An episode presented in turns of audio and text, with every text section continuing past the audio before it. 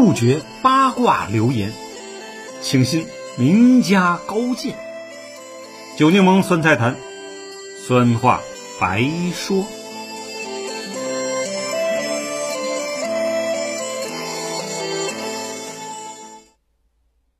朋友们，大家好，我是酒柠檬。今天呢，我们接着讲啊，中国为什么没有世界级特色小镇的第二部分。在二零二一年初啊，一次内部讲话中，华夏幸福老板王文学呢，道出了公司面临窘境的背后原因呢，首当其冲的提出了啊，错误研判了环京的房地产形势，投资过于集中了。据悉啊，二零一六年以前呢，华夏幸福的投资布局呢，集中于环京区域，市场销售及回款啊，占比达百分之九十以上。二零一七年呢。环境形势发生重大变化后啊，虽然王老板当机立断，迅速调整布局了，加大了对长江经济带啊、粤港澳大湾区的特色小镇的投资力度啊，但船大难掉头啊，调整效果不够明显，环境比重呢仍占到了百分之五十，而外部主要特色园区呢尚处于前期资金投入阶段，对公司业绩呢贡献有限。此外呢，前期激进呢。扩张啊，也是华夏幸福行其至此的一大原因呢。王文学坦言呢，从二零一四到二零一七年啊，华夏幸福提出了三年百园、三年百城、三年百座特色小镇的计划，远远超出公司自身能力了。这一点呢，与东方园林的何乔女啊极为相似，而且呢，他搞了大量的 PPP 项目，拓展区域过多过散。质量呢参差不齐，资金啊过大，有限资源呢难以满足众多产业新城的开发建设需求啊。二零二零年以来，接踵而来的疫情啊，导致环京市场出现啊断崖式下降啊，种种因素最终引爆了华夏幸福的债务偿付危机。二零二一年到期需偿付的金额高达千亿元。可注入的资金呢，基本枯竭了，危机由此触发，这是所有人都不愿意看到的局面。就在那次内部讲话中啊，面对台下一千名核心员工啊，王文学坦言：“干到今天这步啊，我愿赌服输。”但他呀。显然不是一个容易妥协的人。事后啊，他表示，华夏幸福一定会存在，产业新城、特色小镇呢还得干。对于公司呢两千一百九十二亿元的金融债务啊，华夏幸福排在第一位的方式呢就是变卖资产，其中呢卖出资产预计回笼啊资金约七百五十亿元，加上出售资产可带走金融债务啊。约五百亿啊！由此计算，集团间偿还的金融债务已完成一半。继九月三十日初步披露的财务重组计划呀，十月八日，华夏幸福股票呢刚一复牌即涨停。看来呀，王文学以及他的企业呀，还是有机会的。华夏幸福通过出售资产偿还债务啊，找到了活下去的方式。那么，宇宙第一房地产开发公司恒大地产又将如何呢？它可是负债一点九万亿以上啊！许多中小国家一年的 GDP 啊，都达不到这个水平啊！据悉，许老板一边寻求各种机构以及朋友圈的帮助呢，一边呢。正想尽办法通过极低的价格呢去变卖手里的资产。要知道，任何一个企业当做出了这样的选择后啊，就意味着它已经出现了严重的资金流动困难，意味着企业已经处于崩溃的边缘。网上呢很多文章都预测啊，许老板这次啊躲不过去了。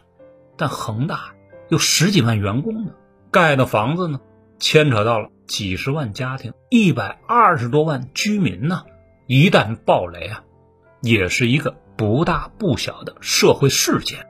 不少国外媒体啊都关注着这一情况，并呢幸灾乐祸。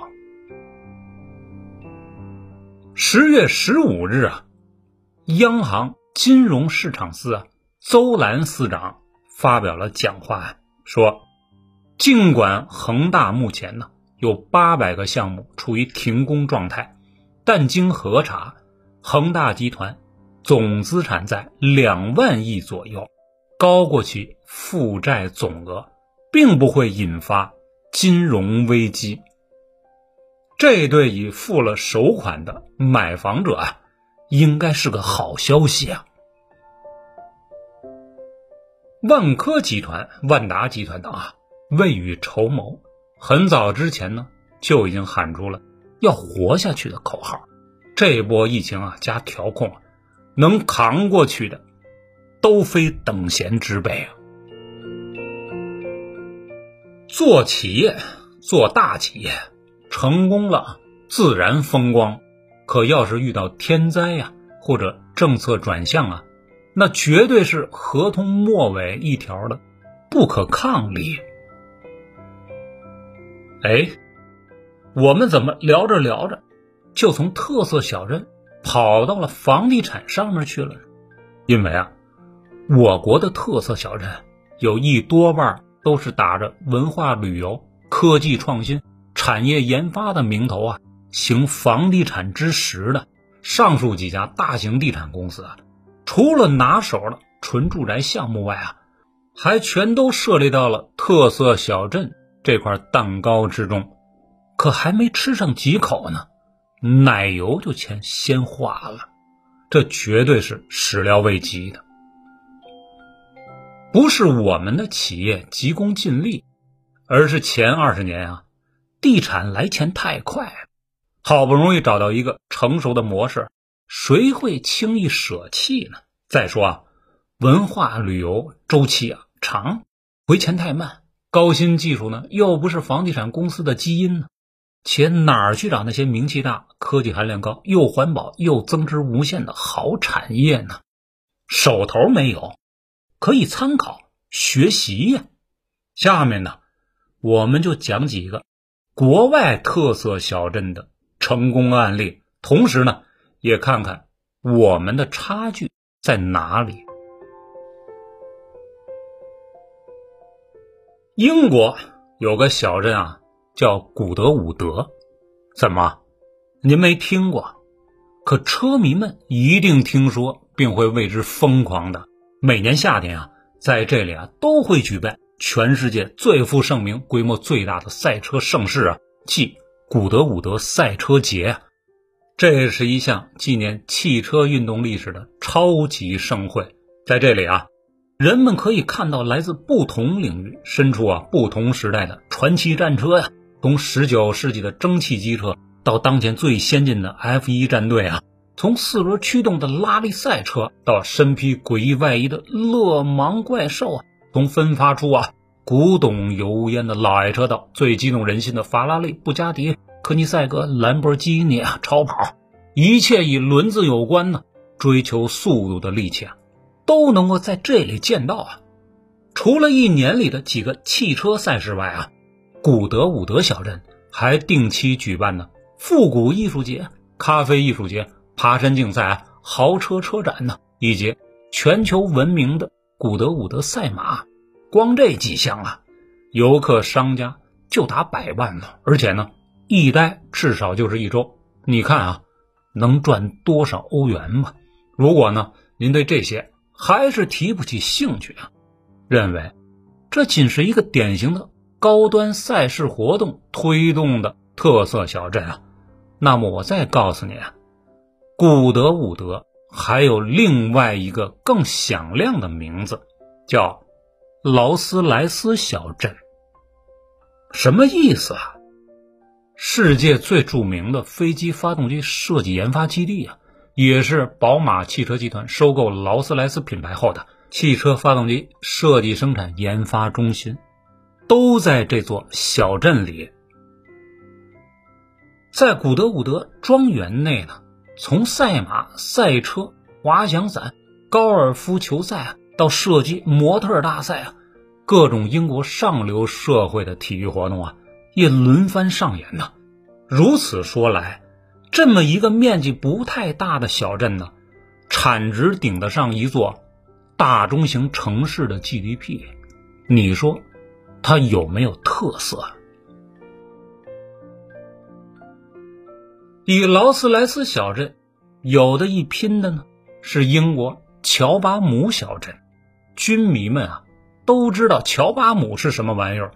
七十年代呢，开始出现的陶瓷复合装甲，就是这个小镇里研发出来的，因此叫呢乔巴姆复合装甲。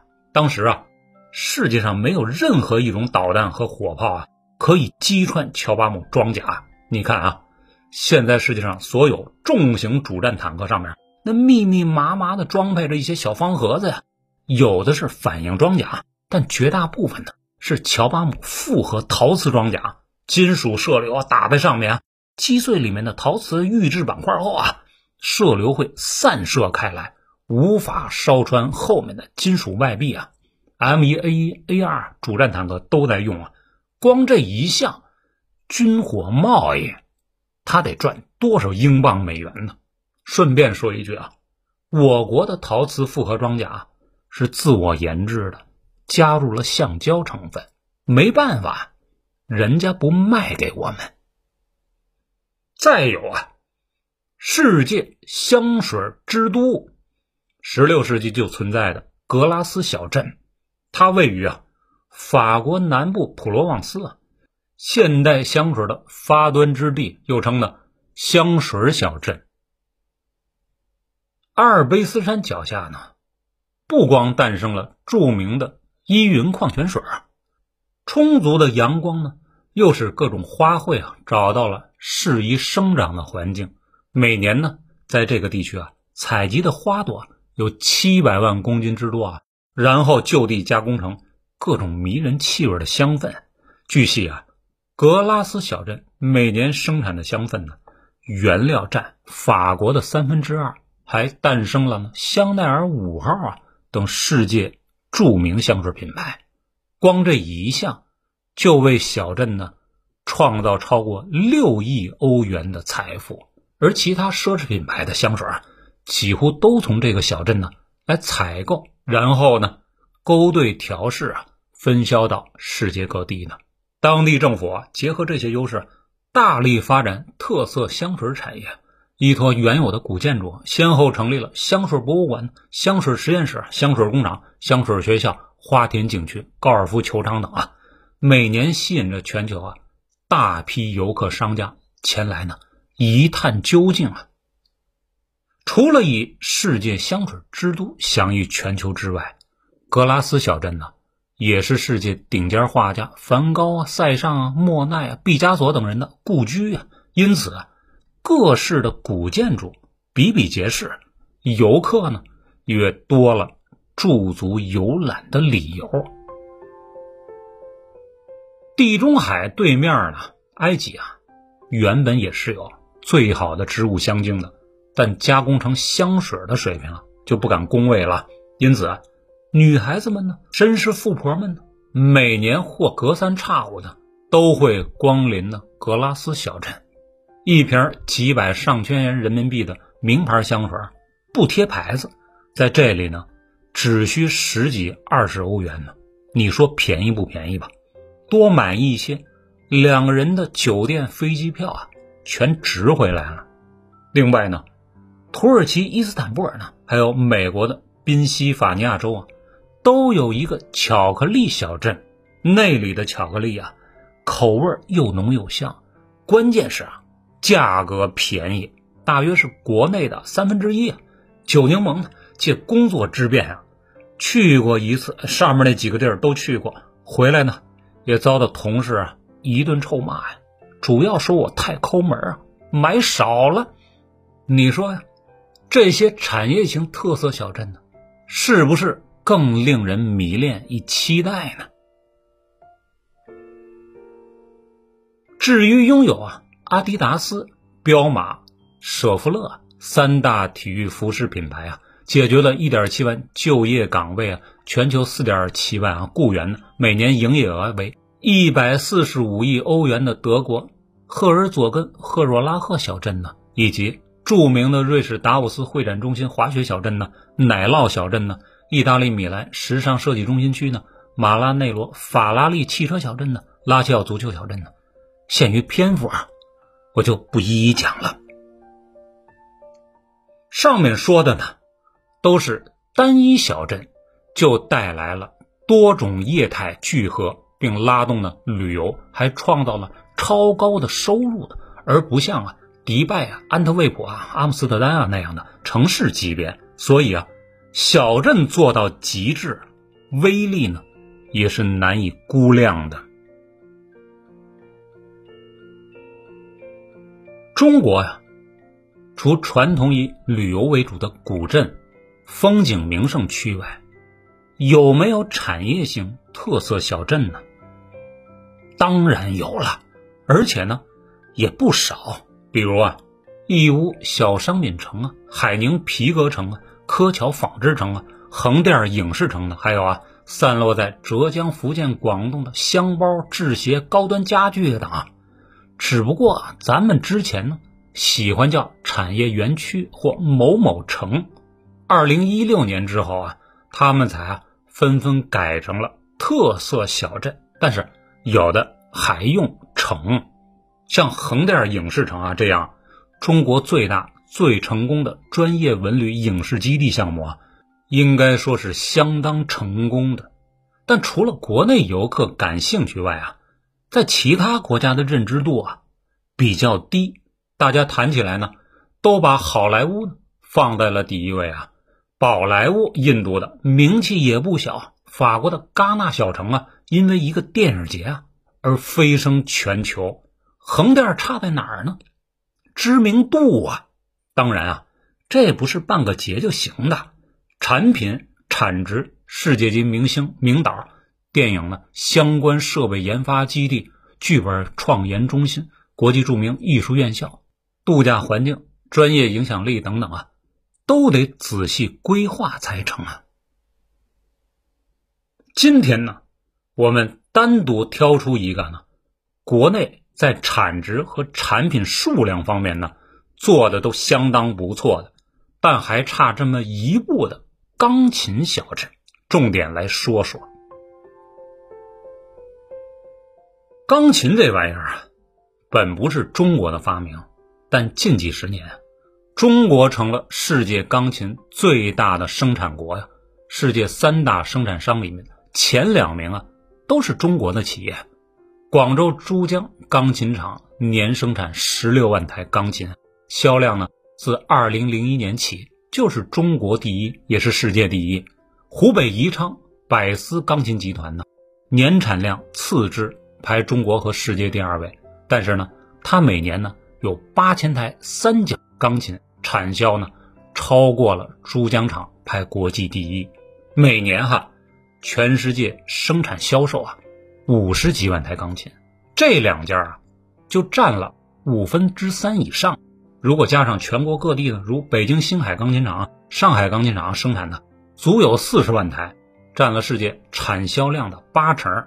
珠江厂和宜昌的百思集团呢，两家呢虽然也有自己的主打品牌，比如啊。珠江牌、长江牌，但绝大多数啊，都是为欧洲、美洲啊贴牌代工啊。虽然也收购或创立了其他品牌，但社会知名度不大。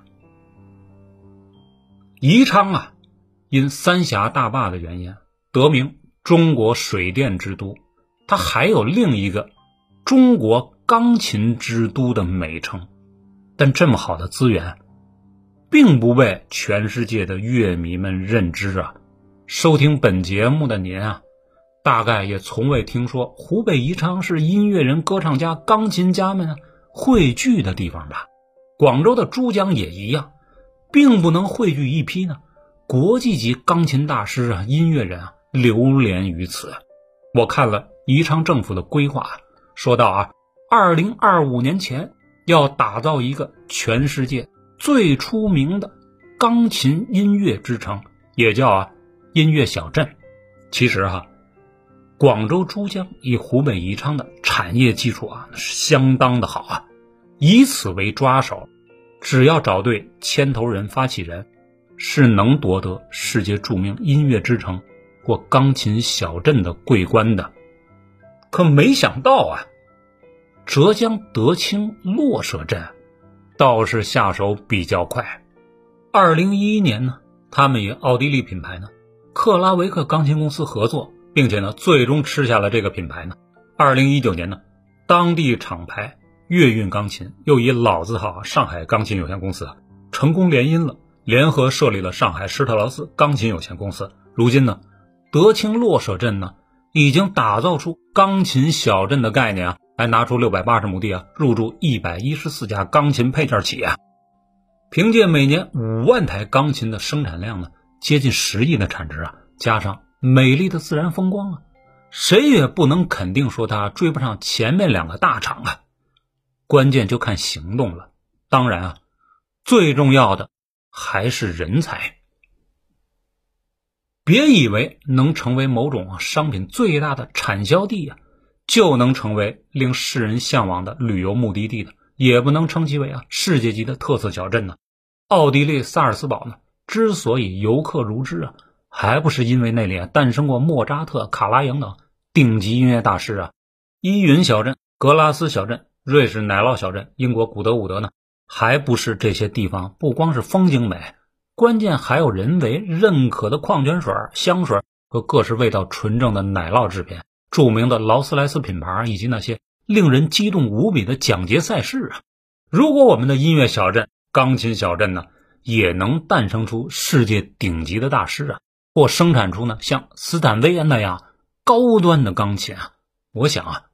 一个世界级的特色小镇，也就应运而生了。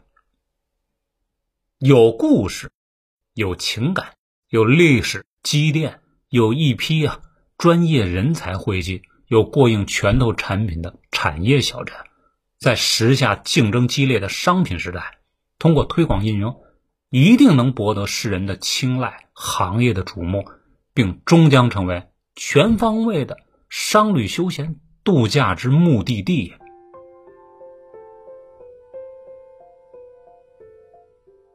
今年四月二十八日，中国直播电商产业基地落户呢杭州未来科技城。政府领导表示啊，计划在未来三年呢汇集一批电商平台公司、网红孵化公司、网红经纪公司、供应链公司和网红达人，扶持十家。具有呢示范带头作用的头部直播机构，培育五十家有影响力的网红经纪公司，孵化五百个网红品牌，培训五百名带货达人，实现一千亿成交总额。有网友留言说啊，又是吹牛啊！可我却不这么看呐，在电商、网络直播、代购、厂家直销方面。中国已经走到了前列啊！在杭州的云栖小镇呢，杭州酒窝直播小镇呢，杭州网红公寓里啊，汇聚了大批的互联网企业，以及呢李佳琦、薇娅、李子柒、张大奕等啊头部网红啊，一个人的能力被放大到前所未有的程度，他们创造的物流、金流、人流啊，抵得上一个大型企业。放眼全球啊！还没有聚集度如此之高的电商直播汇集地呢。附近的玉皇山南对冲基金呢，不知是有意还是无意啊，也设立在此了。现在呢，已然成为上海、北京和深圳之外的中国最大的对冲基金聚集地，管理规模呢在五千九百亿人民币啊。我们上一篇介绍过啊，美国格林威治小镇呢是全球最大的对冲基金呢。杭州玉皇山南基金啊。虽不及它的规模大，但我们欣喜的看到一大批呢各行各业的精英啊、资本啊、技术大咖、网红达人呢，都汇聚于此，大有形成啊世界一流的产业互动叠加效应啊。在这样的投资创业氛围下呀，在杭州西湖美景的映衬下，在四通八达便利交通的辅助下呀，用不了多久啊，浙江或者杭州呢，必将能孵化出啊几个。超级牛的特色小镇，甚至呢，不乏直接进入世界级小镇的第一梯队。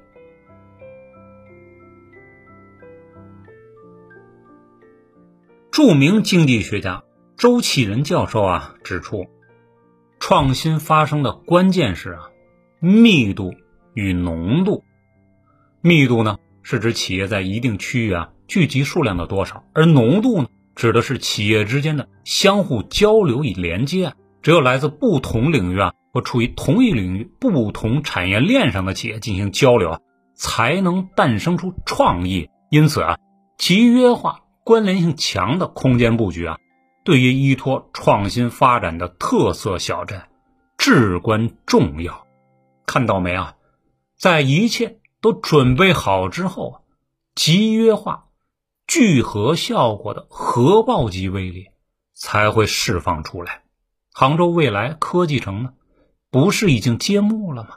湖北宜昌不是喊出了二零二五年打造出一个世界级钢琴小镇的豪言壮语吗？产业以人才聚合，这一点啊，要特别谨记，或者说呢？它就是破题的秘方。